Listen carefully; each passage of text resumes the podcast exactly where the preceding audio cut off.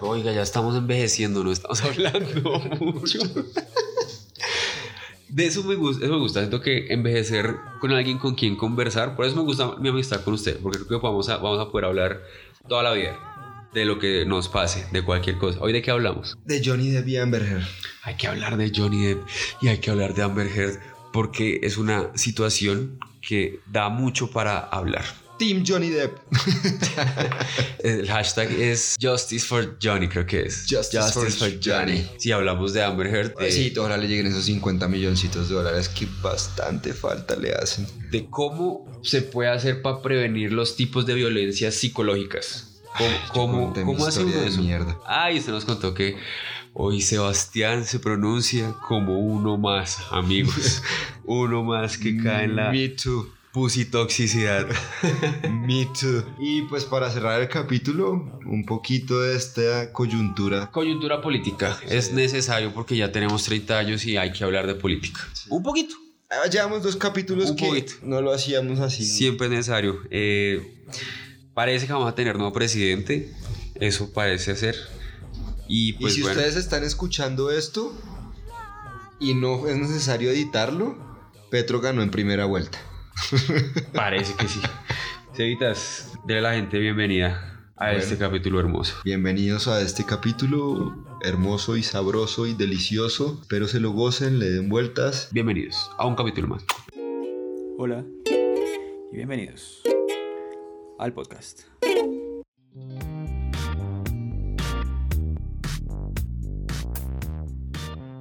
Deberíamos hablar de lo de Johnny Depp y Amber.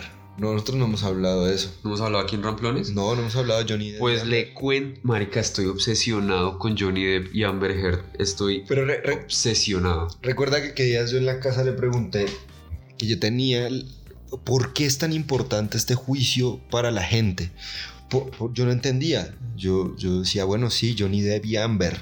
Ya, punto. Dos riquillos que se están peleando por millones de dólares que les sobran literalmente a cada uno. Yo, ¿por qué la gente está tan metida en este cuento?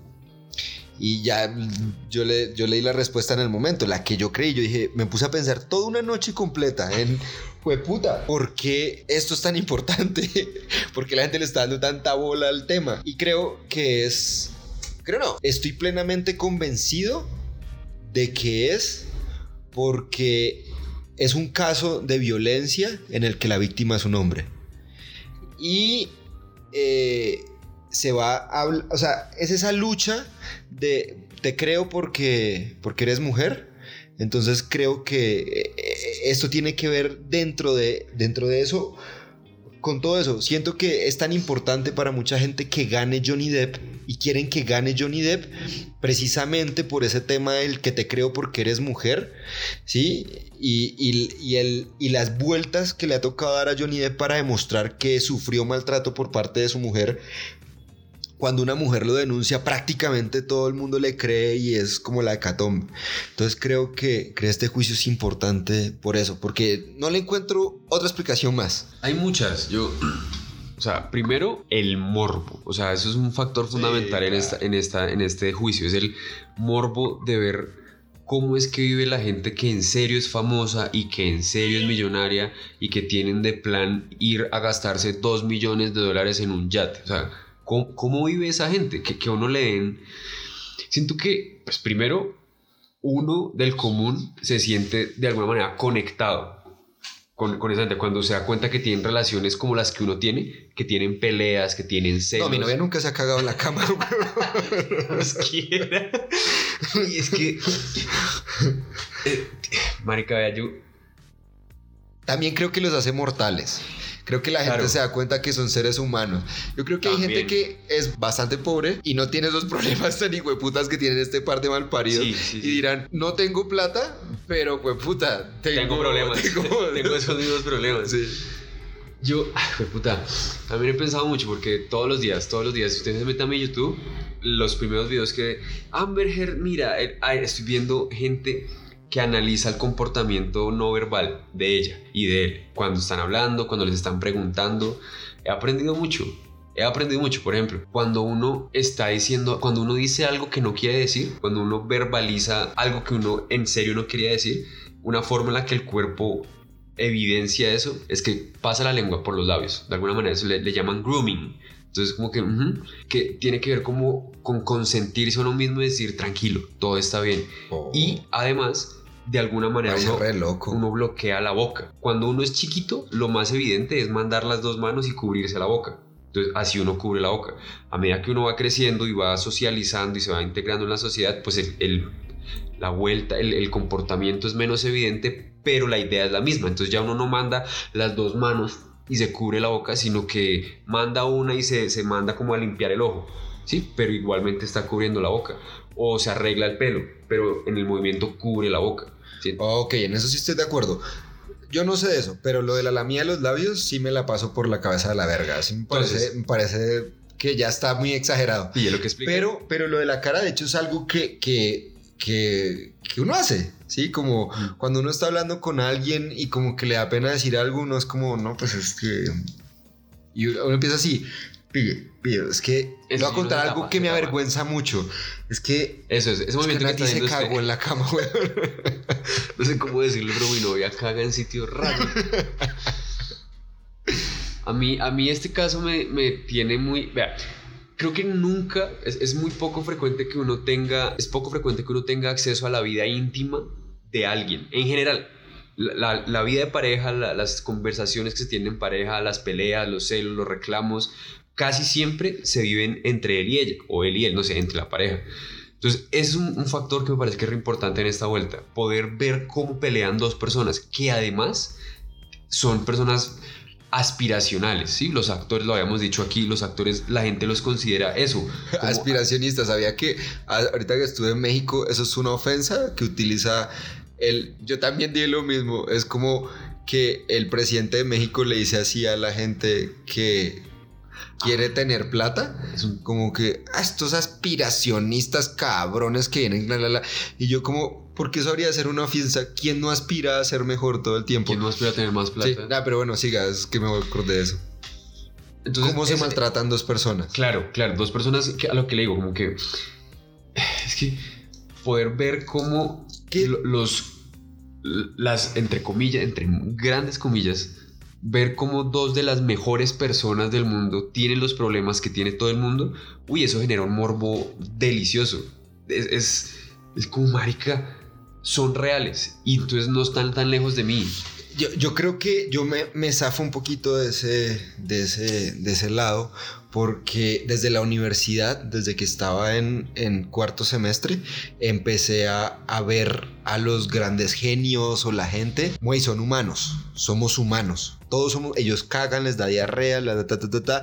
No tengo por qué ponerlos en un pedestal. Donde ellos llegaron, también puedo llegar yo. No, na- nada me lo impide, excepto un balazo en la cabeza, ¿no? Nada me lo impide. Es por eso que yo no entiendo por qué era tan importante. Yo decía, bueno, sí, el morbo tienen problemas y todo, lo entiendo. Pero ¿por qué es tan importante que Johnny Depp gane? Porque es que en serio, hay una movida completa, grandísima, porque Johnny Depp gane. Yo le decía a usted que días, no, la gente, no, no, no, no, pensemos, pensemos todos juntos. A ver, vamos a pensar, uno, dos, tres. ¿Cómo así que la mayor cantidad de memes que hay en redes sociales son a favor de Johnny Depp? ¿Cómo es eso que, que- que todo lo que nos bombardea todo el tiempo por Instagram, Twitter, Facebook es a favor de Johnny Depp? Johnny Depp no tiene todo ese billete para hacer eso y eso no se hace gratis. Ah, ¿verdad que usted cree que eso tiene Eso no se hace gente gratis. detrás de eso? Tiene que haber alguien, gente detrás de esto. O sea, esto no es una teoría conspirativa, pero sí siento que esto es importante para algo en el mundo, para algo.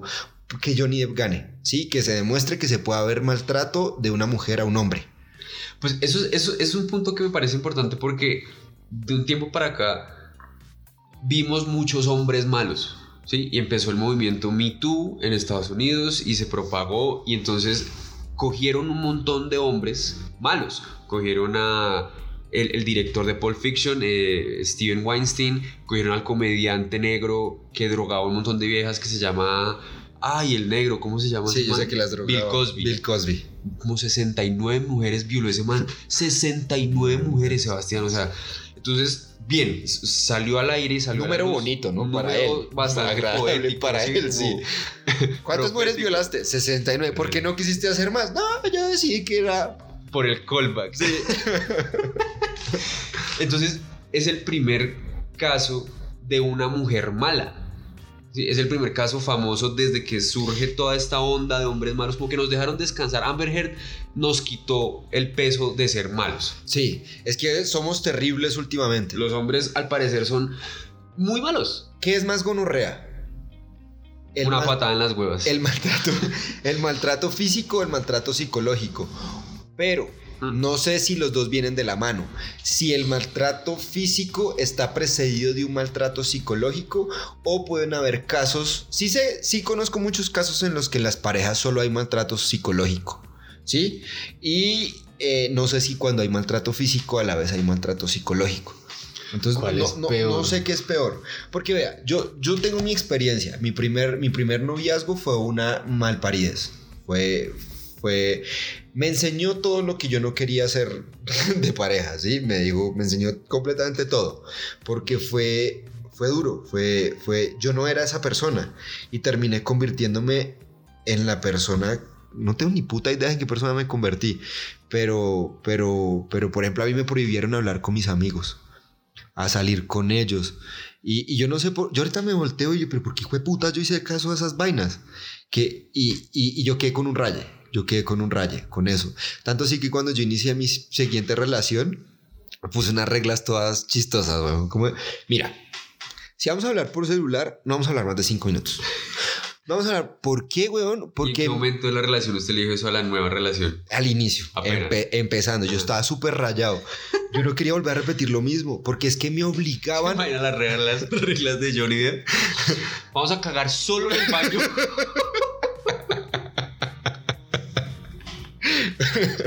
Pero, Solo, o sea, solo en el baño. voy a poner un letrero. Lugares para, Para cagar. cagar. Donde veas un bo- ahí puedes Puedes cagar. cagar. Ok, entonces, no podían hablar más de cinco minutos. Me hacían hablar horas, en serio, una hora, una hora y media. Y yo dejaba de compartir con la gente con la que estaba y me montaban un cirilí en la cabeza. Uno, yo no sé cómo lo amarran a uno para uno en ese momento no decir, ay, coma mierda, ya terminemos. Y me abro. Patricia O'Neill, en uno de sus chistes más memorables, habla de cómo es que las mujeres violan a los hombres. Porque dice, los hombres es claro cómo violan a las mujeres, es evidente, no hay discusión alguna. Pero como ellas no pueden accederlo carnalmente ni físicamente a uno, lo violan de maneras distintas. ¿Cómo viola una mujer a un hombre? Dice él, con el tiempo y con las cosas. Cuando usted está ahí y hablando y usted ya se quiere ir y ella le dice, ay no, hablemos 10 minuticos más. Dice, Me estás violando, estás violando mi tiempo, estás violando, estás quitándome, yo ya no quiero estar contigo, ya en este momento más. no quiero hablar más contigo, necesito colgar y, y la insistencia, la insistencia. esa- Yo sé que para mucha gente en Colombia fue genial cuando Comcel eh, eh, se creó el, el elegido de prepago, que eran cinco minutos gratis. Comcel nos hace ver que tenemos 30 años, Sebas. Sí, sí, Para los que no saben qué es Comcel, Comcel es lo que, Lo que fue antes era Claro. De Claro. Antes Claro se llamaba Comcel y era una, pues la misma empresa, así toda de mierda y tal, pero pues eso De nos hace ver de 30 años. Maldita Entonces, sea, ese, Comcel. ese elegido amigo de Comcel que después fue elegido amigo claro, que era prepago, en el que uno Mm. hablaba cinco minutos gratis, si tuvieras 50 pesos recargados, cinco minutos gratis y colgaba, y colgaba. Y esos cinco minutos se reno Eso fue lo peor que me pudo pasar en la historia de la vida, a mí. A usted, porque Sí, así claro. lo cogieron. Claro, así me violaron, así como usted dice. Y me alcanza a doler aquí, el, este, aquí encima del ojo izquierdo. La cabecita. Sí, marica, terrible. Yo puse esa regla, usted puede creer que yo puse esa regla. Yo le dije, mira, cuando yo me vaya de viaje, vamos a hablar lo necesario. Ujú. Yo voy a estar con mi familia y quiero compartir con ellos. Y no va a estar pegado a un celular. Y ella me miraba y ella no entendía. Ya después con el tiempo, ella me preguntó y yo le expliqué y me dijo, "Uh, con razón. Porque yo no era esa persona. Sí, estoy seguro que yo no era esa persona porque ahora soy quien yo soy. Entonces por eso pregunto, porque eso me dejó muy rayado, me dolió. Porque mire, A mí el daño que me causaron, que me causaron, tampoco me voy a poner como víctima, pero, pero, pero es irreparable. Hace tiempo, huevón, mis amigos lo que hicieron en décimo o sea, las, las tomadas a escondidas, se fueron al pozo con nenas, a tomar allá guarilaque, las voladas del colegio, se volaron del colegio. los pa yo no viví eso, yo no viví eso. Tanto así ah. que mis dos mejores amigos de, de la vida, de la vida, de, de, de, o sea, desde que tengo un año. Sí. Ya, los, ya tengo 29, o sea, 29 años hablándome con ellos, se lanzaron a personeros y el mejor amigo de mi novia se lanzó a personero y yo le hice campaña al mejor amigo de mi novia. En vez de a su mejor amigo. En vez de mi par de mejores amigos. ¿Por, por qué? No sé por ¿Estaban qué. en ese momento? No, ni siquiera, hijo de puta. Yo creo que es eso. Ahí, hay un gran factor porque la que no lo soltó. La esperanza de que, de que si yo hago todo esto, me la como. Mm. La pussy es un motor que mueve hombres. Es, es un, eso, lo dice, eso, eso lo dice Jordan Peterson en su libro. ¿Qué, dice? Feminine. Dice pussy. no, no dice pussy. Dice el, eh, la feminidad es sinónimo de caos. Y explica por qué. Me gustó. Ahí sí que lo han criticado por eso, porque él asocia femenino caos, masculino orden. Y su libro se llama 12 reglas para el caos. Para combatir el caos. Para, eso es para combatir el caos. Es como si usted dice 12 rules for caos. For, 12 Rules for Life, an antidote to, an antidote chaos. to chaos. Eso, un antídoto para el caos. Y como él asocia el caos a lo femenino, entonces lo, lo acusan de Ah, usted está diciendo cómo. Sí, de pronto, pero no puedes juzgar un libro por una portada, porque él explica también en el libro que estar en orden es, es, también es otra estupidez del ser humano que no puede cometerse. Justo lo que usted acaba de decir es la explicación de él. Él lo explica, él lo dice en el libro. Ahí está. Le dice, la vaina es que la gente le encanta. Pues hay que, caminar entre el orden y el caos, lo dice claramente. Pero volvamos al tema, no nos vayamos del tema del maltrato psicológico, porque. Usted preguntó qué era peor, maltrato psicológico. Y si los dos van de la mano no sé, weón, porque es que... Evaluémoslo. Porque es que, mire, una mujer, ah, bueno, no analicemos lo que es peor porque es que ya me iba a ir qué es más fácil de demostrar. Por ejemplo, es que no sé, el, que, que, le prohíban a usted salir con sus parceros, ¿sí? Y que le formen el cirilí. Usted puede tener mucho carácter, hermano. Pero si usted le forman un CLD, cada que usted sale con ellos, usted, usted termina no saliendo con ellos a la final. O, la deja o acaba. Exactamente. O cede y entonces termina haciéndole caso a la nena. Y sí, claro, porque su cerebro empieza a decir, ah, ¿será que esto es tan importante? En realidad esta va a ser mi vida, los que quieren tener hijos, mi futura esposa, mi, mi, mi mamá y mis hijos. Y yo, voy a sacrificar esto por, por unos amigos. Entonces se cuadró con una nena, tú lo conoces, hace por ahí unos dos años. Y hace poquito, él, mi novia y yo éramos muy, muy amigos. Desde que él se cuadró con la vieja, pues ya no, ya no porque es ese tipo de mujeres. ¿Usted qué hace? ¿Dónde? ¿Por qué? ¿Para quién? A ver, muestre, mire, hable cómo, ta, ta. Es ese, es, una... Eh, relentlessness. Las mujeres son, cuando son insistentes, las mujeres insistentes son insoportablemente insistentes, parecen niños chiquitos. Esa vieja es así hace poquito nos sentamos mi novia, este man y yo, y nos dijo, oigan, perdón, la fórmula que yo les he tratado a ustedes últimamente ha sido muy fea. Yo me doy cuenta que yo no sé tener novia. Y empezamos a charlar. Y el marica dijo algo, Sebas, que me dijo, porque yo le decía, pana, pero entonces explíqueme usted por qué está con esta nena. ¿Por qué? Y si usted cree que ella ni siquiera lo quiere. Marica, él me dijo, él me dijo, yo creo que a ella no le gusta nada de lo que yo soy solo de cómo yo la trato. Y le dije, o sea, usted está con una nena con la que no está con usted por cómo usted es, sino por cómo usted la trata. Pero él la trata como ella quiere que ella lo trate. Claro, él la trata como una reina. Pero es porque ella quiere que lo trate así. Entonces, en realidad, ella, lo, lo, hizo molde a plastilina para ella. Y entonces yo le digo, marica, ¿usted no le parece que eso está mal? Y él dice que no, que él no le encuentra problema a estar con alguien que está con uno solo por cómo uno la trata y no por que lo quiera uno como uno es. Me pareció tan triste como que un man, porque además es man es una chimba. el tipo es pilo, es buen bailarín, tiene plata, es guapo, es leído, o sea, además es un buen tipo, es un man noble, es un, es un buen man. Y da con una Alejandro es una chimba además. y da con una vieja así de loca. Ah, yo no sé, el maltrato psicológico es mucho, mucho, mucho más difícil de comprobar por lo que creo que también es mucho más difícil de medir el impacto. Pero es que también le caga a uno la vida, perro. Ah, marica, no le lo estoy caga du- ah, es que a uno no la vida. estoy dudando. Me perjudicaron, pero la, la- un maltrato, ese man cuando de- esa relación se va a acabar en algún momento. Sea ahora o cuando él tenga 60 años. Ajá. O cuando ya se muera de viejitos. Y ahí él va a entender. Y ese daño y esas cosas nunca van a, nunca uno se va a devolver porque es que resulta que uno renuncia. Eh, Daniel Elos, Jigsaw, el, el, el, el stand-up que él hace. Si usted deja su esencia, deja sus sueños por lo que ha luchado, tantas cosas a las que usted renuncia por, porque esa ficha encaje en su puto rompecabezas, usted la intenta meter Mm. y ya después más adelante Mm. usted se dice, a la verga. To- o sea, ¿eh? Yo dejé de hacer Entonces- lo que yo quería y ser quien soy. Yo estaba pensando en esto. Es que yo tengo una teoría. Y es que los hombres, el porcentaje de hombres que sufren maltrato psicológico es mucho mayor que el porcentaje de mujeres que, que sufren maltrato psicológico, ¿sí? O sea, es... es Déjeme agregarle un, un, un bemol, decía nuestra profesora, a lo que usted acaba de decir. El porcentaje de hombres... es teoría, no puedo mostrar esto. De nuevo, es teoría, si ustedes están sacando sus noticias de ramplones, no, no. Si, si usted habla de lo que estamos hablando acá con propiedad y va y lo cita y no lo investiga usted, no lo haga. no. Somos dos manes hablando mierda. Sí, no, de, de lo que creemos, de lo que suponemos, pero si usted va a coger esto y va a poner una reunión científica, Dios mío bendito, no diga que... Grábela y déjenos O verla. más bien grábela. y- sí.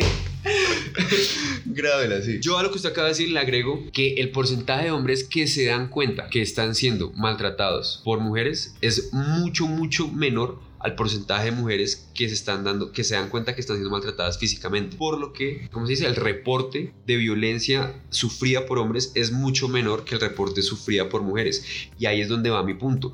¿Cómo se le enseña a los hombres a, a- a prevenir, a hacer un- una... Es como un método da, de prevención para que no tenga que ser de contención, sino para que se den cuenta que hay ciertas cosas y ciertas formas de ser y ciertas eh, posturas, ciertos pensamientos, ciertas palabras que cuando las mujeres las dicen están muy mal y que eso constituye como si un man llegara y le pega una cachetada, que no la deja marcada, que no le deja Pero, morados. ¿qué es que más importante, aprender matemáticas o aprender esto para la vida? Eh, Para pero- mí, Sí, no, esto. esto es muchísimo Esto más, es más importante, importante. para la vida.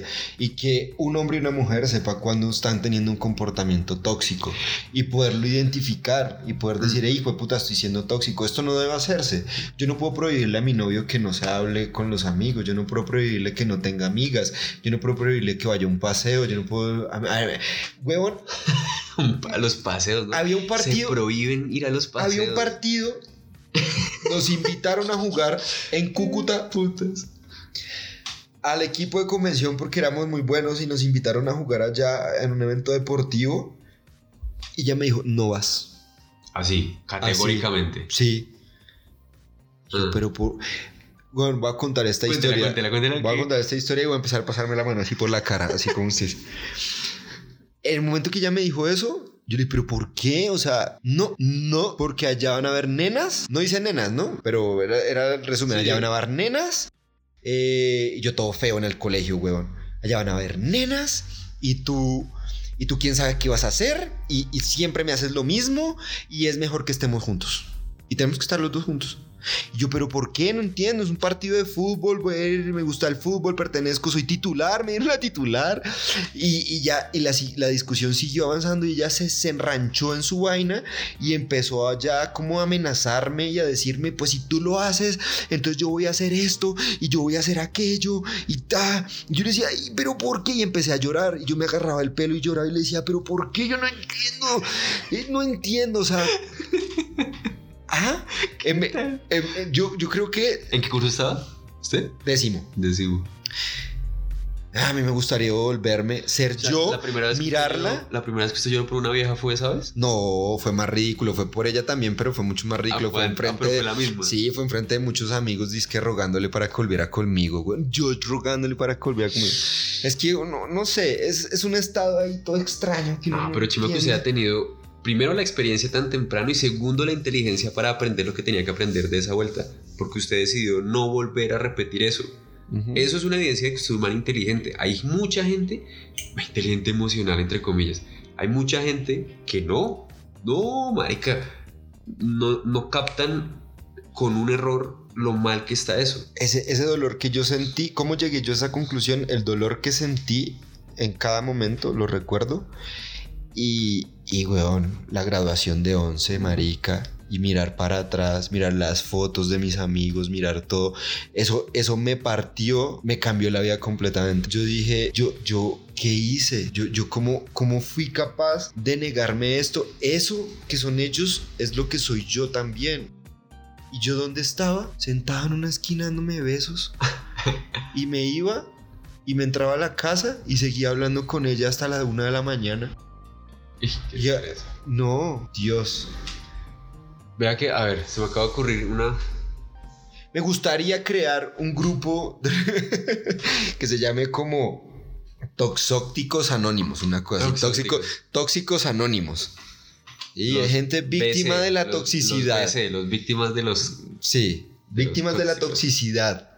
Y que vengan y nos contemos y nos hablemos y nos rehabilitemos y busquemos a alguien que está siendo víctima, no me importa su género, sexo, con lo que se identifique, no me importa pero, pero no, eso no puede pasar.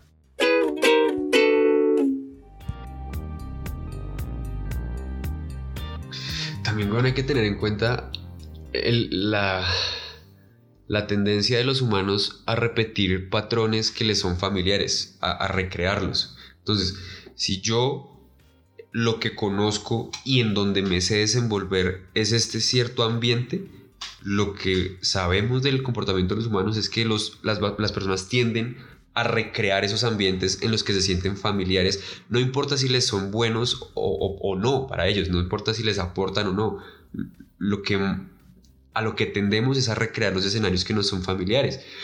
Entonces, si la gente ha conocido ese tipo de comportamientos en su familia, lo más probable es que salgan a buscar personas que de alguna manera se los, se los evoquen. Por ejemplo, Johnny Depp, él tiene una relación de mierda con la mamá. De mierda, creo que la mamá era súper abusiva con él, eh, era muy violenta, creo, sí, o sea, nunca se reporta una buena relación. Pues pille, termina dando buscando, encontrando, cogiendo a una vieja que resulta abusando un montón de él.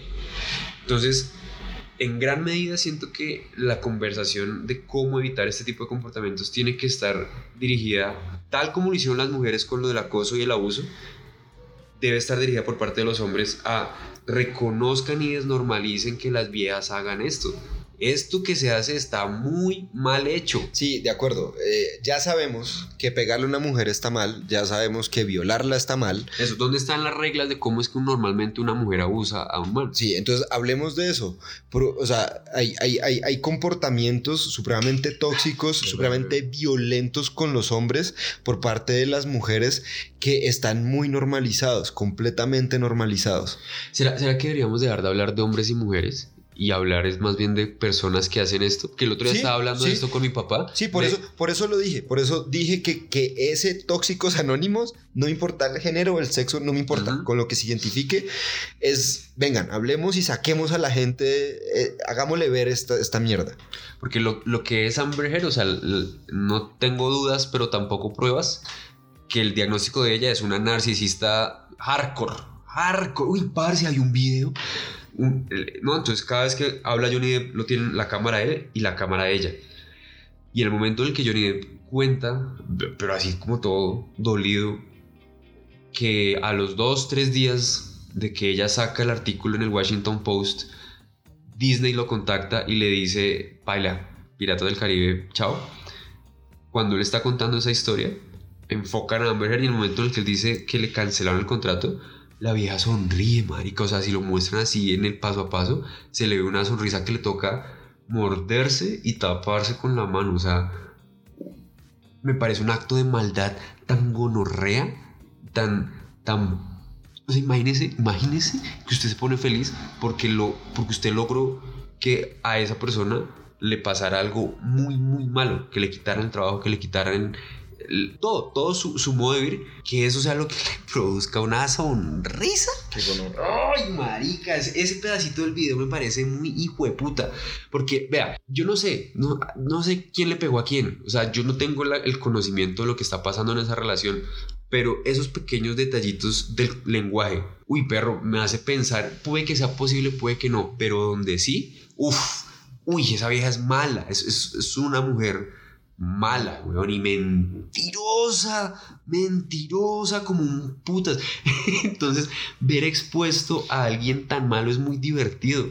Ella, él, él no se va a salir de eso nunca No, en la vida. baila. Y Esa vieja la va a tener ahí, ese lastre lo va a tener ahí para toda la vida. Ay, ¿Sabes? Yo, yo, la, yo veía el- el- el- el- las reacciones de Johnny Depp cuando Amber Heard declaraba.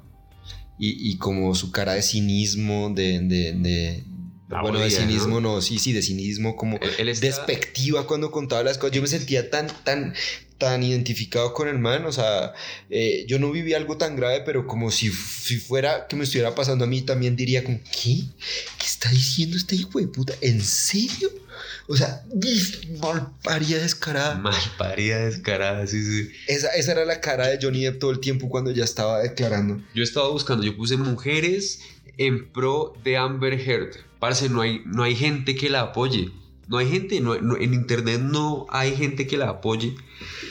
Y creo que también tiene que ver con que los errores de las mujeres son castigados mucho más fuertes que los errores de los hombres. Entonces, cuando hay una vieja que la cagó tan evidentemente, pues trae mucha más gente. Es, es mucho más inesperado ver a una mujer ser tan mala. Si fuera un man, pues uno dice, ah, bueno. Estamos Es un man, acostumbrados. es un man, es un man que le pegaba. Escuchar hombres que patean y cascan viejas es como frecuente. Escuchar el testimonio de cómo un tipo resulta ser completamente embaucado, o sea, es por todo lado. Le robó plata, se juntó con sus abogados incluso parece ser que la manager de él estaba involucrada en, en robarle, en, sacarle plata y todo orquestado por esta vieja. Entonces, pues es que es muy divertido, es, una, es, una, es, un, es un plot twist a la narrativa de cómo es que es la gente mala. Y, tam- y también es un mensaje eh, eh, muy, muy fuerte para, para la humanidad, para ese tipo de castigos cabrones que se empiezan a inventar hoy en día.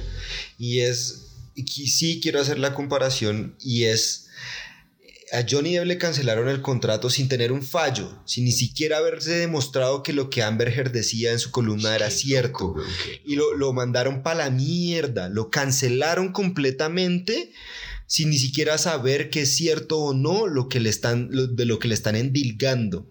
¿Sí? Esa, esa cultura de la cancelación y esa cultura de volver mierda a la gente parece ridícula. En Andino, una celadora arrastró un perro, lo pateó, lo maltrató una Sí, vida. Sí, sí. Huevón, la echaron del trabajo. La echaron del puto trabajo. ¿Qué le pasa a la humanidad, huevón? Esa señora, ¿dónde va a conseguir trabajo? No sé si tenga, ojalá tenga. Sí, pero luego el fin no es que esa señora aprenda que hay que respetar la vida y hacerla valorar. O sea, como que "Ey, es- esto no se hace. Y, ella- y creen que ella va a aprender echándola de andino, de, sacándola, diciéndole no más. Ella no va a aprender, ella va a quedar es llena de resentimiento Sí, por lo que pasó. Ahí no, hay, ahí no hay enseñanza, ahí no hay, no hay redención. A mí por eso todos esos discursos que me suenan demagógicos me, me cansan. Ah, por ejemplo, una de las cosas que no me gustó para nada lo que dijo Petro en el debate de ayer 23, Ajá. que no vi. Vi el, el- el minutico que subieron al tiempo. ¿Usted lo vio? ¿Completo? Sí, sí, me vi todo. Cuéntame el contexto, porque lo- la respuesta que yo vi fue que Petro habla de que el Estado colombiano es machista y una evidencia de eso es que los cuatro mayores contendientes para la presidencia son hombres y que por eso él eh, promete, sí, como dice, y una de las cosas que yo voy a hacer, o que ya, no, él dice que ya hice, Ya que el 50% de su gabinete son hombres y el 50% de su gabinete son mujeres, o, o qué es lo que está repartido miti miti? No, lo que garantizó fue que la, la lista del Senado fuera una lista cremallera, hombre, mujer, hombre, mujer, hombre, mujer, hombre, mujer, lista cerrada, lo que garantiza que la mitad de los elegidos sean hombres y la mitad de los elegidos sean mujeres. Si usted saca seis curules, seguro tres y tres van, van, Van a estar repartidas hombre-mujer. ajá. en general siento que ponerle una cuota de sexo a, a, a los procesos de contratación o de selección o que el criterio Ah, para eso es escoger- ridículo, eso es ridículo. Eso, allá voy, allá voy, que, ridículo. No, yo nunca he estado de acuerdo con eso. que no me, me parece baila, me parece como Lo peligroso incluso, es que me parece peligroso. No, claramente, lo que pasa, ¿en qué, en qué, en qué estoy yo de acuerdo con... Espere, déjeme explicar por qué me parece peligroso para los que no entiendan por qué. Porque no creo que uno deba justificar la participación de alguien en un proyecto solamente porque es hombre o mujer. Creo que debería estar es basado en las capacidades, en, las cualidades, en, en- en criterios que, que le aporten o no al proyecto que se quiere llevar a cabo. Pero si la forma de escoger la gente para participar de algo es si es hombre o mujer, pues me parece muy prejuicioso. Me parece que le quita además potencial a, a los proyectos, porque yo necesito gente que sepa hacer esta vuelta, no importa si son hombres o mujeres. Por ejemplo, si estoy de acuerdo con usted y, y le voy a poner este ejemplo, en Europa estaban haciendo una charla de física, físicos. Fí- Los mejores físicos del mundo los vamos a traer. Y empezaron a pelear. Que por qué no la mitad es hombre y la mitad es mujer. Decía, por Dios. O sea, tenemos que sacar los seis mejores físicos del mundo, cuatro, supongamos, voy a poner este ejemplo, no sé, es un ejemplo, cuatro hombres, dos mujeres, los mejores físicos. Ah, no, entonces, y en ese orden, o sea, o bueno, no importa, ahí están, pero esos son los seis mejores físicos. Entonces ahora tenemos que sacar a uno de los más genios para meter una mujer, porque solo hay seis slots para que ellos puedan sentarse a hablar. Baila, si pillas, no. No, no, no, estoy de acuerdo con eso, me parece ridículo. Claramente la charla va a ser mucho menos interesante que si estuvieran los mejores, ¿sí? O sea, para algo también es que los, los rankean. Yo, yo vi en el proceso de selección de un trabajo en el que estuve cómo la jefa descartaba hojas de vida solo porque eran viejas. Decía, ay no, qué fastidio estoy. Uy, no, qué mamera. Otra vieja, no. Como cinco viejas así, una tras otra. Llegó el primer man y fue como, a ver, ¿quién es tal? Y pues lo que yo alcanzaba a leer de las vidas que estaba votando, pues sonaban como buenas candidatas, no, no tenían mayor problema. Y el man que llegó se veía que no era tan bueno. O sea, creo que todas estas tenían maestría y como tres o cuatro años de experiencia. Creo que el man tenía como dos. Y ¿Sí creo pilla? que- Eso es machismo. y yo, ay, ay, ay, qué gonorrea. Eso, Qué eso es lo que está mal. Yo Claro. nunca voy a estar de acuerdo con que la mitad y la Claro. mitad sea no. Por Instagram un man me escribió que no le gusta Francia Márquez, uno de los, de los oyentes. Oiga, tenemos hartos oyentes Qué bien. que nos escriben. Qué- De verdad, gracias. Ustedes escriben y yo los leo y Sebas los lee Ujú. y nos alegran mucho. A mí me alegra un montón escucharles las razones por las que les gusta escucharnos. Me, me sorprenden. Son como, Sí. ay, me ayudan y me alegran y es como si hablara con mis amigos y ya, Chimba. ya, me alegra. ¿Por qué es que no le gusta Francia Márquez a mi perro? Dice, eh, a, a mí Francia no me gusta. Para mí ella solo es un símbolo de un grupo de personas y nada más. Como buena feminista recurre al victimismo y escucharla hablar es como escuchar hablar a la edil de un pueblo, de un corregimiento, de un caserío. Muy poca preparación. No es coherente, es muy básica y se nota a leguas que habla por hablar y ya. No hay profundidad en sus palabras y recurre a la emoción para ganarse halagos y votos. No, a mí me parece que es un dejo racista el decir que ella no está preparada porque habla como venga de un corregimiento o algo así. Me parece que... que- ¿Es racista o clasista? no sé, que viene... una hijueputada, Cauca. en todo Sí, caso. es una hijueputada porque, porque ella es abogada y tiene muy estudiado el racismo y su tesis fue precisamente la invisibilización, la invisibilización de las comunidades negras. Es una persona que no está hablando por hablar. Hizo toda una investigación y presentó su tesis en, en eso. O sea, es una persona preparada. Sí, es abogada. Ganó el premio Nobel de Medio Ambiente. O sea, no el Nobel, sino el símil al Nobel de Medio Ambiente por, por defender el medio ambiente. Me parece que eh, todo lo que él dice que está malo en ella, que por eso no vota, es precisamente lo que tiene bueno. Que ella le habla al pueblo y habla como el pueblo habla. ¿Sí? Y a ella le entienden y le copian. Ella tiene un lenguaje simple. Petro tiene un lenguaje más estructurado, no porque sea más estudiado, ni porque sepa más, porque ha vivido más en una carrera política y ha leído más y es una persona que sabe hablar mejor. Francia lo va a conseguir con el tiempo. Ojalá no se le quite de hablarle hacia el pueblo. No, es muy divertido, uy, no, es muy divertido escuchar a Francia con ella atento a hablar de las cosas que están mal en Colombia. Sí. Ay, Ella le pone esa sí. me parece que, el, Sí, que lo es hace- una vieja, a mí- me gusta, no sé mucho, ella. escuché la, la canción, me la mostró mi papá, que le compuso Marta Gómez a Francia. No, no lo he escuchado. Marta Gómez, pues es una compositora, cantante colombiana. Eh, no, no sé describirle qué tipo de música canta ella. Música bonita, güey, o sea, música con letra. Sí, o sea, es, es- no sé, creo que usa ritmos colombianos o no, ni idea. Pero a raíz de una respuesta que da Francia a la pregunta de que para usted, ¿cómo es para usted ser hija de esclavos? Creo que le preguntan algo así. No saquen sus noticias de ramplón. ¿A usted qué le parece ser hija de esclavos? Y responde Francia, yo no soy hija de esclavos. Yo no soy de esclavos. Yo lo que soy es hija de personas que fueron esclavizadas. Entonces Marta Gómez dice, oye, me cambiaste mi forma de entender este problema con esa frase. Y le canta una canción toda linda. Sí, Francia es chévere, ¿no? Francia. Sí, claro. Además, eh, pues ya que usted lo mencionó, eh, pues es que vale la pena aclarar que el Ministerio de la, Igualdad no se va a centrar solo en las mujeres. De hecho, es una de las críticas que le hacen a ese ministerio las feministas, pero es que el Ministerio de la Igualdad va a ser para la igualdad, ¿sí? De personas LGBTI, jóvenes pobres excluidos, mujeres excluidas, mujeres madres de familia excluidas, todos los excluidos, a igualdad. O sea, no, no, por eso no se llama el Ministerio Nos van a empobrecer a todos por igual. Ahora ninguno tiene colegio. ninguno tiene agua. Ahora todos van a ver como el chocó. Para que a valorar lo que tienen, hijueputas.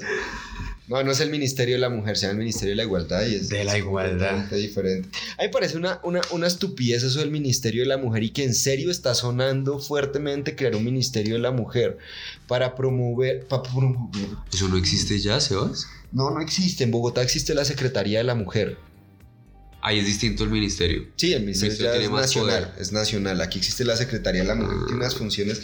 Bueno, el caso no me importa, no, no me gusta eso, porque me parece que la igualdad y, y todo lo por lo que se lucha debería promoverse desde todos los ministerios y desde todas las secretarías. No, no, no, no entiendo. Es lo que más vende. O sea, un, día, un día estos van a crear el Ministerio del Perro. Para que los perros tengan representación legal y, y puedan los perros. Después el Ministerio de la Vaca. Y después vamos a tener el Ministerio de los LGBTI. Y después vamos a tener el Ministerio de los Trans. Y va a haber un ministerio para Cada mini problema. cada mini problema. Oiga, me recordó lo que me acaba de Puta. contar de la, de la señora esta que echaron de Andino por lo del perro. La- Ridículo. es, uno, tenemos, tenemos, tenemos que aprender que equivocarse no puede significar morir, ¿sí? No puede significar... Quieren acabar la vida de una Sí, persona como- por una como- equivocación. Y entonces, ¿qué hace uno? O sea, si uno no puede demostrar que se equivocó, ¿cómo pretenden que aprenda? ¿Cómo pretendemos eh, entender nuevas cosas si no podemos mostrar que nos equivocamos? Sí, hay equivocaciones, una gonorrea, hay gente que es muy mala, Y esas equivocaciones, una gonorrea, de pronto deben ser tratadas más fuerte. No me refiero a cárcel, golpizas, muerte o castración o lo que sea. No, me refiero a de pronto un tratamiento severo, mm, psiquiátrico, eh, lo que sea. También fue que le pegó a un perro. yo, yo a mi perro le he pegado cachetadas. Sí. Donde a mí me hubieran grabado, eso que me habría pasado. O sea, pues, digamos, imaginémonos, imaginémonos, no saques su noticia de Ramplo, imaginemos. La señora vive más allá de su hacha. Mm, Para llegar a Andino le toca recorrer Bogotá tres horas y media. El bus la dejó. de pie. de pie. El bus la dejó porque salió cinco minutos tarde porque el hijo se regó el chocolate en el uniforme y ella le tocó Porque devolverse. está temblando porque no puede comer mucho porque hace rato no tienen suficiente dinero para pagar. ¿Ustedes creen que es mentira, marica? Uy, Sí. yo cada vez que conozco más Colombia Po- es increíble. Pónganle ¿no? esa historia. Sí. Y esa señora llega y el perro no le hace caso. Pues hombre, la señora... La jode, y está- jode, y jode, La y señora- jode. No estoy justificando que haya golpeado al perro, solo que por favor parémonos en la historia de la señora. Sí, podemos ver, sí, toda esta gente que publicó esto con esa superioridad moral, Daniel Samper, Daniel Samper, ¿qué hambre pasa? Daniel Samper, ¿qué necesidad tiene? Vea, yo cuando discuto, cuando discutía un montón con mi mamá, la forma en la que yo empecé a pedirle que, que pudiéramos llegar a un consenso, a, a- a una... Así como para poder entablar conversación, le dije, mira, por, porfa, trata de contar la historia desde como yo la cuento, porque yo sé cómo la cuentas tú y tú sabes cómo la cuentas tú. Pero por ejercicio académico, por ejercicio espiritual, trata de entender la historia desde un punto de vista que no es el tuyo y vas a ver cómo es más fácil llegar a, a- soluciones, a disculpas, a perdones, porque es que si uno solamente se queda con la historia que uno cree que es la que es de verdad, putas, no sean brutos. Cualquiera puede manipularlo si ustedes no son capaces de contemplar diferentes puntos de vista. Es muy fácil manipular a alguien que está atado a lo que cree y ya.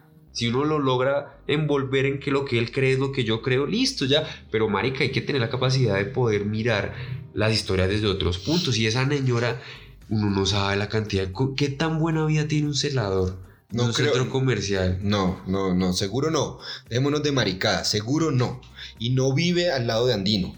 Tiene que moverse un cojonal de tiempo sí, para poder habla- llegar a Andino. Hablar con los celadores debe ser como hablar con las putas, que uno empieza a, a averiguarles la vida y son todas trágicas, todas difíciles. Aparte, aparte, señora, ¿hace cuánto no he sentado? O sea, aparte que le toca venirse de pie, seguro no va a tener cómo sentarse.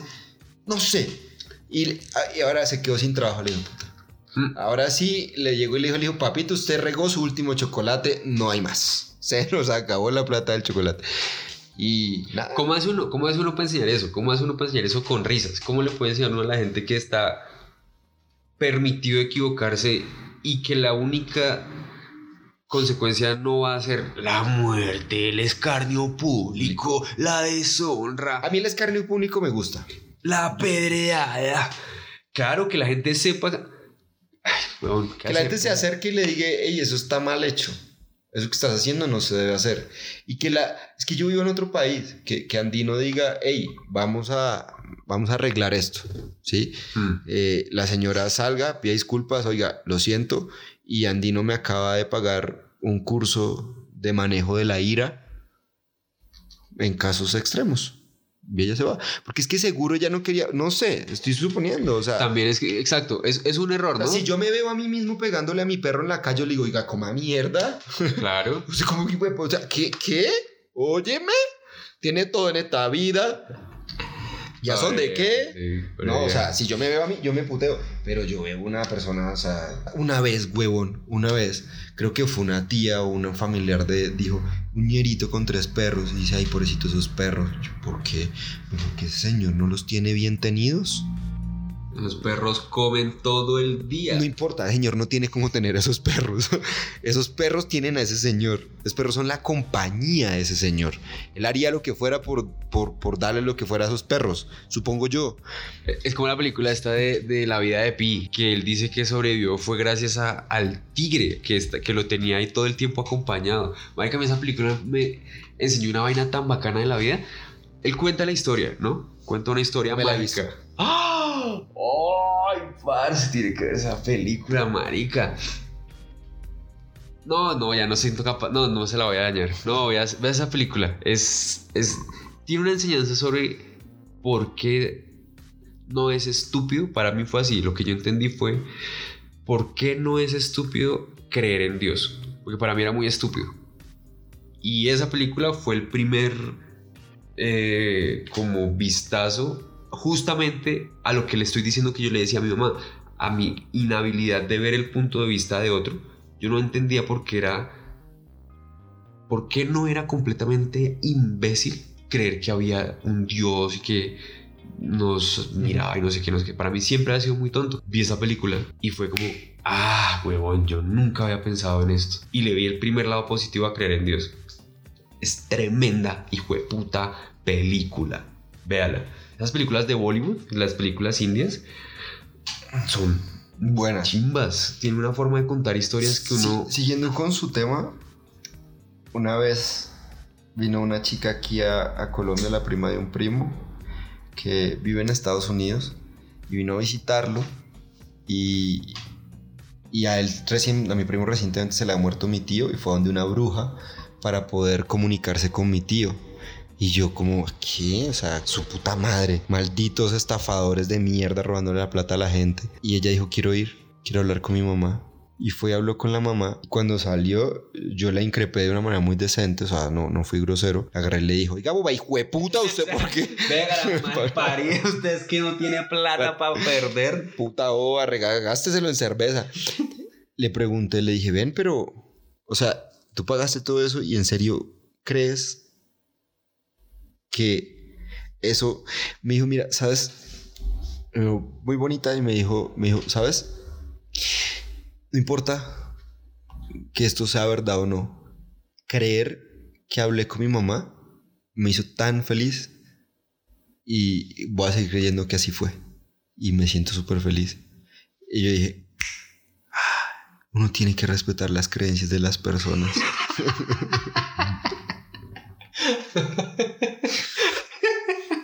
Es algo sobre lo que no se discute. Es algo sobre lo que, sobre lo que uno no, no, no, no inicia un debate.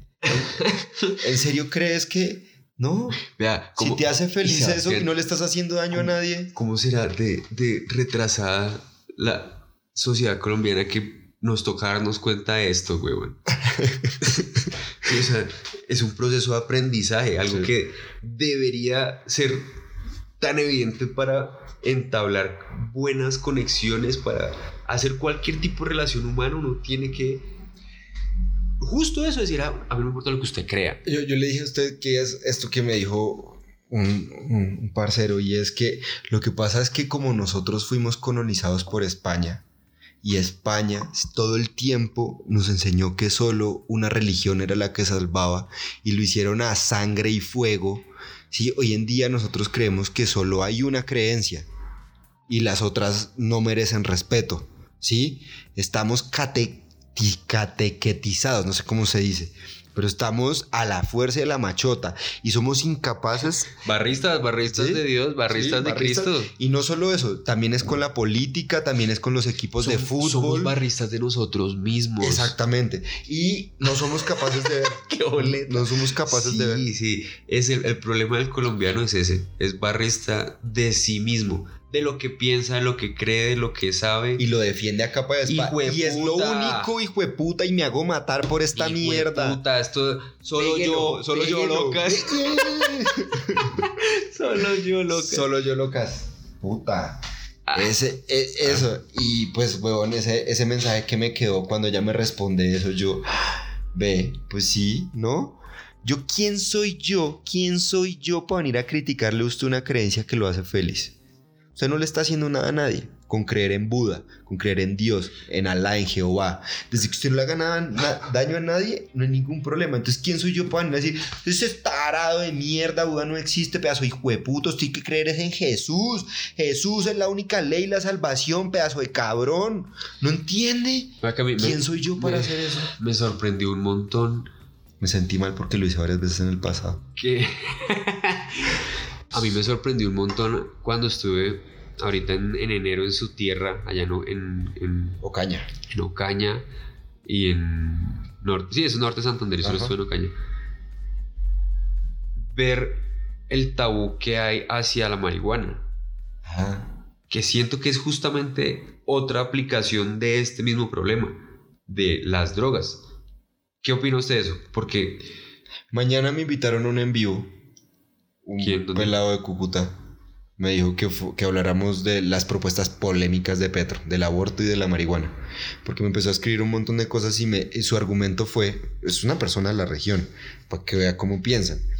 Me dijo, eh, usted no sabe la cantidad de jóvenes que han probado la marihuana y por culpa de ella han terminado habitantes de calle porque no la han podido controlar. Por eso el consumo de la marihuana tiene que ser prohibido para que nadie termine en la calle.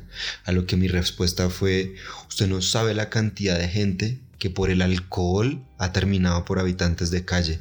Y sabe que el alcohol es legal. No, no pasa nada.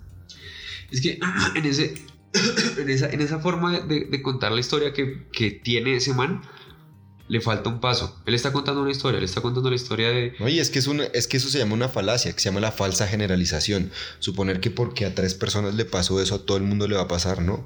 Y lo peor es que él es consumidor activo de cannabis. No, qué bobada. Cero. O sea, no puedo decir quién es porque seguro no lo va a decir en el en vivo ni nada, porque eso es un tabú. Sí, o sea, no. Hay, un man, un chino que hace comedia que es todo juicioso, juicioso y súper temeroso de Dios y de las drogas y la marihuana también especialmente. Y entonces yo le dije, ¿usted por qué le tiene miedo a la marihuana? Me dijo, porque, porque, pues porque hay gente que se vuelve muy mala. Yo le dije, listo, usted lleva un montón de tiempo compartiendo con comediantes que fuman marihuana. Digo, sí. ¿Y usted a cuál de estas personas ha visto que se comporta como usted teme que la gente se comporte cuando consume marihuana? Me dijo, a ninguno. Yo le dije, entonces usted la única prueba que tiene de que la marihuana pone a la gente en la calle es cuál. Porque lo que le está mostrando la vida es que no, son personas que tienen sus vainas, sus proyectos, tal. Entonces le dije, mire, el miedo que usted le tiene no es a la gente, sino es a la idea. Porque usted no tiene miedo a la mata y usted no tiene miedo a la gente. Entonces, ¿dónde está su miedo? Sí, claro, es que lo que pasa es que es más fácil sembrar a la gente miedo para que haga lo que usted quiere que haga la gente. ¿Sí? Le siembro miedo y le meto cosas. Es como el capítulo de la Rosa de Guadalupe, de la niña que le sacan un porrito y se enloquece. ¡No, dámelo, dámelo! ¡No lo quiero! ¡No quiero! O sea, eso no, eso no, eso no pasa. Gente, bueno, los que nos escuchan saben que eso no pasa. Eh, ay, yo iba a decir algo súper importante. Eso sí pasa, la marihuana sí. sí afecta la memoria. Ah, que o- ojalá. Buen timing, weón. Sí. Ojalá Me lleve ve el diablo. Ojalá la- Me lleve. yo hubiera. Es que no sé cómo decirlo. La primera vez que yo tomé alcohol fue como muy normalizado. ¿Sí? No, no me metieron respeto por el alcohol. Ni me enseñaron que había que tomarlo con cuidado y con cautela, que es algo que se debe hacer con responsabilidad. Ah, tome, hijo puta, todo el mundo toma, hijo puta, tome. Y resulta que, me- que en el mismo momento que tomaba alcohol, pues le metían uno miedo por las drogas. Y resulta que yo consumí, o per- pericos, no mentiras, consumí marihuana. Pues consumí suena feo, fumí marihuana con todos, esos con todos esos miedos. Pero me los quité antes de hacerlo, lo que me generó un respeto por ella. Y, y una mesura, ¿sí? Y hoy en día me- soy consumidor más feliz de cannabis que de alcohol. ¿Sí? El cannabis no me ha generado nunca en la vida lo que el alcohol me ha generado en mi vida. Y el día, eh, porque va a llegar, sí, coma mierda, va a llegar el día que se legalice el uso recreativo de la marihuana. Claro, Petro Presidentix. Ojalá, ojalá, ojalá y ojalá y se, se inculque ese respeto por las drogas. No es miedo, es respeto. Claro, claro. Es tenga cuidado con el alcohol. Vea, el alcohol es una chimba que le digan a uno, uy, tomarse cuatro politas y estar ahí está chimba, está bacano. Pero ojo, ojo que el alcohol desinhibe y lo va a llevar a hacer cosas que usted nunca haría normalmente. Lo convierte prácticamente en una persona diferente. Eso es falso que dicen que, los borrachos dicen la verdad. No, los borrachos hablan mierda. Uno se vuelve una persona diferente. Lo mismo deberían hacer con todas las drogas. Ey, ojo con el consumo de marihuana. No porque te vayas a volver un habitante de calle, sino porque, hey, pues, yo qué sé, eh, Es una herramienta, es una herramienta que tiene fines y está en usted y en el criterio. Es, es tal cual un cuchillo, weón, es tal cual un martillo. Las drogas son unas herramientas que uno... ¿cómo le explica uno a la gente que eso que usted acaba de decir, que es una herramienta, usted decide, usted dijo, usted, lo, ¿cómo decirle a la gente que es que, que es que no lo pueden prohibir, que es que resulta que los seres humanos tenemos derecho a decidir qué queremos hacer con nuestra gran puta vida? Yo no sé cómo explicarle eso a la gente. Pues Johnny Depp, en parte de su juicio, porque Amber Heard dice que él era mal papá, se le mete con los hijos, que era mal papá y que ella mm, le molestaba la forma en la que él trataba las drogas con sus hijas. A mí, a mí eso como que no me gustaba. Johnny Depp explica, miren, le dije a mi hija, si algún día en una fiesta te ofrece marihuana, esto es marihuana, le mostré lo que era la marihuana, cuando recibas el porro, lo recibes y se lo pasas al siguiente. Y cuando tengas preguntas, vienes y hablamos y me cuentas qué quieres saber sobre la marihuana. Discúlpenme ustedes, señores del jurado, si no están de acuerdo con esto, yo solo estaba tratando de ser un padre responsable. Algo así le dice. A eso, a eso voy. Necesitamos que nos enseñen cómo lidiar con las drogas de manera responsable. Eso necesitamos. Necesitamos un papá y una mamá que nos diga, mire, así pero- es que se usa, así es que no se usa. Pero lo que hablábamos de la eutanasia es que esto es lo mismo. ¿Cómo así que usted no puede elegir morir dignamente? Resulta que usted lo coge el cáncer y usted tiene que morir como yo vi morir a mi tío agonizando en el peor estado de su puta vida. ¿Cómo así que él no pudo en su mejor momento decidir, hey, quiero morir así? Todo el derecho. O sea, fue puta, ¿cómo no puedo elegir yo cómo quiero acabar con mi vida? ¿Sí? Ya sé que me voy a morir. Es que no es que no tengo una enfermedad terminal, me quedan tres meses de vida. Y resulta que los siguientes tres meses de vida van a ser una gonorrea. ¿Cómo así que yo no tengo derecho a, a decidir sobre cómo acabar mi vida? loco. E, eso mismo quiero poderlo explicar con la marihuana. ¿Cómo así que yo no puedo decidir consumir marihuana? O sea, que alguien me, que no entiendo, es que no entiendo cómo así que yo no puedo decidir consumir marihuana. Es, mi decisión, ¿sí? Es, es, yo no le voy a hacer daño a nadie. Yo simplemente voy a consumirla y voy a estar ahí Sánchez. Yo creo que en algún punto de la humanidad enseñar las cosas que nos enseñan en el colegio era la mejor forma de integrar a la gente a la sociedad. Pero hoy en día, al estar tan tecnológico y como tan más evolucionado la forma en la que funciona la sociedad, lo que deberían hacer los colegios es tratar de enseñarle a los pelados cómo funcionar muy bien dentro de esta nueva sociedad, para lo cual no es tan necesario multiplicar, no es tan necesario eh, saber datos eh, geográficos, no es tan necesario un montón de cosas que enseñan los colegios, sino más bien entender estas cosas de nosotros mismos. esta habilidad que tenemos para decidir. Si, si, si le enseñan los pelados, mire, usted sabe decidir y usted tiene un montón de derechos sobre lo que usted hace, entiéndase, conózcase, mírese, evalúese, sí, píllese, píllese cómo es que usted se desenvuelve y, te, hágalo bien. Sí se puede, sí se puede hacer bien. O sea, pensar que uno puede lidiar con las drogas es tenerse muy poquita fe. Sí. sí, no es tan difícil. O sea, bueno, hay, casos, puede ser un poco irresponsable, pero, pero en general, en general. claro, es, es, que alguien puede decir, pero es que yo conozco el vecino del lado que empezó con marihuana, terminó con popper, ahora con boxer y está pegado en la calle como un habitante de calle. Sí. ¿Y qué, qué, qué sacas contándonos eso? O sea, ¿qué punto estás mostrando? Nada. No porque esa persona le haya pasado, eso quiere decir que eso sea así. A mí, a mí me fastidia la doble moral de, los seres humanos en cuanto a, ese tipo de cosas, ¿cierto? Porque es que dicen el libertinaje. Me dijo este godón, es que eso se convierte en un libertinaje. De ahora en adelante todo el mundo va a hacer lo que se le dé la gana y qué importa, ¿sí? Papi, me gustaría contarle a todo el mundo que es que resulta que usted hoy en día se puede comer 18 hamburguesas en un día si tiene cómo pagarlas. Nadie le va a usted a decir que no. Todo ese colesterol que corre por su sangre y toda esa huella de carbono y huella hídrica que usted está dejando consumiendo toda esa cantidad de cosas, no, eso no es libertinaje. No es eso libertinaje. Entonces, a mí me parece que hay un doble una doble moral cuando la gente habla de libertinaje y no mira el libertinaje que ya tenemos hoy en día. ¿Sí? Con esto no quiero poner un ejemplo malo para poder decir que esto malo puede también entonces legalizarse, porque si esto está malo legal, entonces esto malo también debería legalizarse. No, es simplemente que esto también tiene que estudiarse y regularse de una manera y la marihuana de manera legal también tiene que estudiarse y regularse. ¿sí? ¿Cómo se hace eso? Con educación, huevón. Es que, ¿por qué? De eso que usted acaba de decir. Que, ¿Sabe que Luis Pérez presidente?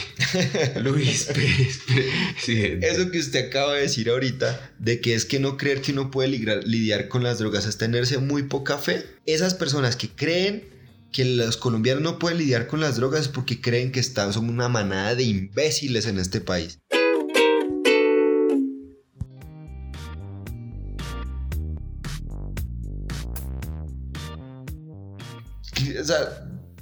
Va a ganar Petro, weón. Oiga, yo quería. Este, este capítulo se va a publicar eh, la otra semana, como de hoy en 8, el 2 de junio. Ya las elecciones habrán pasado, ya se habrá hecho el 31 de marzo, qué pena. el primero, primero, primero de junio va a estar publicado este capítulo. ¿Qué va a pasar el 29 de mayo? ¿Qué va a pasar? Petro, Petro gana. Petro Ah, bueno, es primera y segunda vuelta. Sí, no, creo que Petro gane en primera. Ah, es que no sé, Rodolfo se está robando tanto, tantos votos de Duque, que, de, de, Fico, que parece que la diferencia que Petro les puede coger a ambos es suficiente. Es que siento que está pasando lo que pasó en el 2018, pero al contrario. Fajardo, mm, Fajardo no tiene ese poquito apoyo que le pinta. Fajardo tiene como un 15, 17%. Tiene boticos. Pero muchos de los votos de Fajardo están con Petro hoy en día. Y resulta que lo que pasó en el 2018 fue que había uno solo de derecha y entre, la, entre el cambio, llamémosle, continuismo. A mí no me gusta hablar de izquierda-derecha. Había uno del continuismo y entre estos dos del cambio se quitaron votos y este man se catapultó solo. Resulta que hoy en día Ojo con esto que voy a decir. Está uno del cambio, ¿cierto? Está Fico, que es continuismo. Está Rodolfo, que es cambio también. O sea, lo siento, a la gente que le duela, sus propuestas son de cambio. Ya su autoritarismo y su vaina es criticable, pero sus propuestas son de cambio. Y está Fajardo desaparecido. Pero resulta que la derecha la gente de derecha se ve muy afín con Rodolfo, muy afín con Rodolfo. Mm. Entonces estos dos están peleando los votos, ¿cierto? Mientras Petro se alimenta de la gente que está indecisa. Porque es que resulta que las encuestas solo tienen, usted sabe, pues sabe muestreo, no, no es muestrista, pero sabe muestreo. Sabe que hay un marco poblacional sobre el cual se hace una encuesta, que es la población objetivo. Resulta que la están haciendo entre 7 y 8 millones de habitantes, es la población objetivo. Y resulta que se espera que voten 15 millones de personas en Colombia, ¿cierto? Entonces, Petro tendría que sacar 7 millones 500 mil más uno para ser presidente. Y resulta que las encuestas. En primera. en primera. las encuestas solo están sobre 7, entre 7 y 8, la mitad. La mitad de la gente está representada en esa y la otra mitad. ¿Dónde está la otra mitad? Yo no soy tan irresponsable de decir que Petro va a ganar en primera, pero tampoco soy tan irresponsable de decir que no va a ganar en primera. Yo le diría a toda la gente que dice lo uno o lo otro, ojo, porque las dos cosas está muy incierta la vaina, ¿sí? Y como yo lo veo, mi hipótesis, opinión personal, es que esos indecisos se van a terminar decidiendo por Petro y Petro va a ser presidente en primera vuelta. Lo veo muy, muy probable. Pues el año, la vez pasada, ese man perdió porque hicieron chancuco. A Colombia le tiene ganada a Petro hace rato. hace rato. Hace rato ese man está ahí que, bueno, ¿qué iba a ver? Yo aquí lo de las basuras. Sí, ese, ese, ese, man, ese, es el man que está ahí trayéndole flores a la novia. Feo, hijo de puta, Y este se fía en la NEA. La, novia, la vieja es fija en la NEA porque los papás le dicen, vea, la NEA está la mamá. Ese man, ese man es su hombre. Pero ella, vea, Petro, dice. Petro, este Petro es un bad boy, ¿no? Petro, Petro fue guerrillero, tiene una novia modelo. Es así todo, todo malote, weón. Y a mí me parece que Petro, cuando le dicen a, que es que Fico no debería ser presidente por estética porque tiene la cara fea, digo, bueno, pero si su contendiente es Petro, también está, difícil, marica. yo siento que Petro. No, y el tercero es Rodolfo y escoja Fajardo. Y Fajardo parece un testículo sí, recién, recién salido de, de la piscina. Así todo. Está todo arrugado. Petro, Petro es un bad boy que, que está conquistando a esta perra que es Colombia. Sí. A este man que me escribió lo de Francia, le dije, vea, está bien, ese es un problema que probablemente se vaya a dar. Digamos que sí, digamos que usted tiene razón y Francia más bien sea una eh, boalicona que está tratando de meternos demagogia acerca del problema de las mujeres y acerca del problema del feminismo, que es lo que, lo que él dice. Digo, listo, pero ¿sabe qué? Yo creo que eso trae menos muertos al país. Entonces, es chimba que cambiemos a un problema en donde muera menos gente. Y listo, ahora lidiamos con un nuevo problema. Es un nuevo es una nueva forma de pensar, Listo, ahora cómo solucionamos esto. Pero sí creo que Petro y Francia son los que menos muerte acarrean. Usted me hizo caer en cuenta de, según Jordan Peterson por qué uno debería votar por Petro. Dice que uno debe caminar entre el orden y el caos, ¿sí? El yin yang, e, esa culebrita que va en la mitad uno debe tener un pie en el orden y otro pie en el caos. Mm. ¿Sí? Orden es lo que ya conocemos, ya sabemos cómo es este mierdero de país con el uribismo y con el continuismo. No sabemos, hay, un, hay algo desconocido que todavía no sabemos cómo funciona. Deberíamos poner un pie ahí. Y Petro es el candidato que tiene los pies en los dos lados, ¿sí? En el orden y en el caos, ¿sí? El man va a hacer reformas, pero no va a cambiar todo abruptamente van a seguir cosas como están, pero vamos a conocer cosas nuevas. Como por ejemplo, ¿qué se sentirá que se apoye el campo? ¿Qué se sentirá que hayan vías? ¿qué se sentirá que no se roben la plata? Ese, ¿Qué se sentirá que todas las empresas compitan en libre litro? ¿Cómo se llama esa mierda? Me parece, me parece genial. Pero, pero usted cree que Petro, o sea, queda de primero y hay segunda vuelta. Sí. ¿Con quién, ¿Con quién sería la segunda vuelta? Estamos aquí con Jerónimo de Cifras y Conceptos analizando el panorama político. Yo creo. Yo creo que Petro. ¿Hace cuánto no gana un presidente en primera vuelta? Desde Uribe. ¿En cuál elección? Reelección. En la segunda. Ajá. Y primera, y primera, primera. ¿Él ganó en primera en ambas? Primera. ¿En ambas? No sé si en ambas, pero en la primera del 2002 de changonazo se metió. Ah, bueno, listo. Entonces necesitamos nuestro nuevo tirano. Así tal cual. no, Petro no es un tirano. Desde el primero. Sí, sí, weón. Yo le creo a Petro porque es que el man tiene 8 millones de votos desde la vez pasada. Sí. Que de esos, yo no creo que se le, haya ido, se le hayan ido Yo creo tantos. que le han sumado más bien más. Llegó Francia y dijo, buenas, llegó el flow. Que era lo que necesitaba Petro. Claro, Petro necesitaba, es el, el sidekick. Francia, Francia le, le sienta muy bien, entonces sí creo. También creo que si él no pasa a segunda, me cuesta mucho creer que no sea Chancuco. Me cuesta, weón, pensar que no pasa de nuevo lo que pasó la vez pasada. Que no sé si Duque ganó por Chancuco, pero de que hubo un mierdero metido, Ahí que hubo metieron mano, metieron mano. Metieron algo de mano, sí. Y sí, sí, siento que si Petro no pasa a segunda, uf, no, güey, no le creo. O sea, de lo que, de lo que he visto, lo Pero que ¿con siento. quién cree que llegue a segunda vuelta? Con. ¿Con la NEA, el Sí, Calvazos sí, no, con Fico. o el Tibiecillo? Y con Fico, yo creo que Rodolfo, Rodolfo tiene cara de pega en el palo y no Yo entra. también creo lo mismo.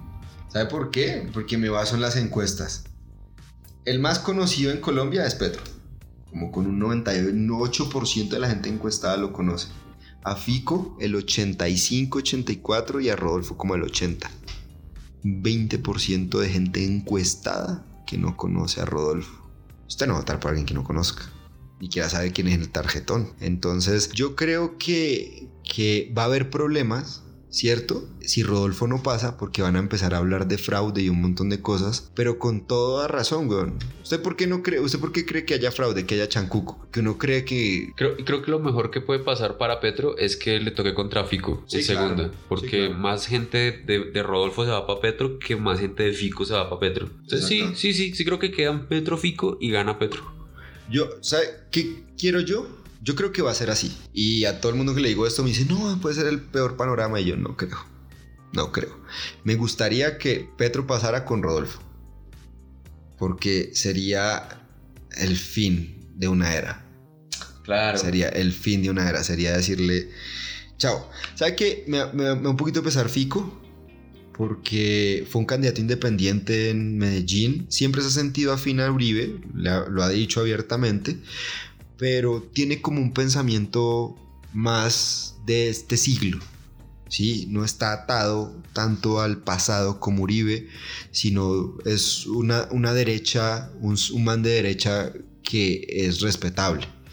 Pero se juntó con esta gente, weón. ¿Qué tiene de malo Fico que se juntó con esa gente? Malos amigos. Sí, malos amigos, weón. Sí. El paila, uno no se mete con gente que tenga mal parche. Sí, uno, o sea, uno- ese parche es de... Y usted es chimba, pero es que Usted es chimba. me cae mal. Exactamente, usted es chimba. Pero estos putas con los que vamos a rumbear siempre se agarran a pelear, Sí, weón. qué pereza. Siempre, qué pereza. Siempre dañan el parche. Siempre tal borracho. Eh, La vez pasada, la vez pasada. Usted me cae bien. Eh, ¿Qué dice uno? Usted me cae bien. Salgamos sin ellos, marica. Parchemos. O, parchemos. O me invita cuando esté solo. Parchemos, sí, cuando, cuando esté solo. cuando ella se vaya de viaje. Parchemos cuando se vaya viaje. Pues sí, sí, esperemos a ver qué pasa. Nos vemos entonces post elecciones con nuevos dos candidatos a segunda vuelta. Ya hablamos a ver qué. ¿Y qué habrá pasado con Amber Heard y Johnny Depp? Ah, sí, porque el juicio se acaba creo que en tres días. Creo que hasta el 27 ya la, la jueza les dijo, cada uno tiene como 48 horas creo que era de discurso. Y se acaba el reloj y al, y al 27, no me acuerdo la fecha, creo que sí es 27. Entonces Hay ya sentencia. deciden los, el jurado. Son, creo que hay siete. Creo que hay siete. O sea, porque 27 en dos días. en, dos- en tres días. En tres días. ¡Uy, qué, qué semana tan chimba! 27, 27 Amber 28 final de la Champions League. ¡Ay, marica! ¿Es este sábado? Es este sábado. ¡Ay, jueputa! Liverpool, Real Madrid. ¡Vamos, Sí, Liverpool! sí, Vamos, Luchito Díaz. Y domingo elecciones. ¡Qué, qué buen puente! Que va a estar movido. Entonces toca hacer plancito de... ¿Cómo la rota uno? A ver. Eh, pizza para el viernes, alitas y pola para el sábado. Y la pola que sobre que no Te voy a comprar bolas del viernes, ¿no? Sí, sí, sí, te voy a comprar pola desde el viernes. Lay dry. Entonces, Dry lay. qué buen fin de semana. Lástima que este capítulo no salga hoy mismo porque pues estamos ambientando un buen fin de semana. Cuando lo escuchen esto habrá valido si no la pasó bueno, valió verga. Gracias a todos los que nos escuchan y nos escriben. Los apreciamos un montón por su fiel escucha y su fiel eh, estadía con nosotros. ¿Sabe que nosotros deberíamos leer más? Más interesantes. Sí, no, este público que tenemos lo tenemos es por nuestra calidad, por, por- por el asco de programa que somos. Entonces creo que tenemos que leer mejor para tener un mejor público. No los queremos en realidad. Amigos, muchas gracias. Son muy lindos. Un beso, nos vemos en el próximo capítulo. Arroba Metabastián, mi perro Sebastián y yo, arroba Flaco y Grosso. Un pico en esas Arroba nalgas. ramplones.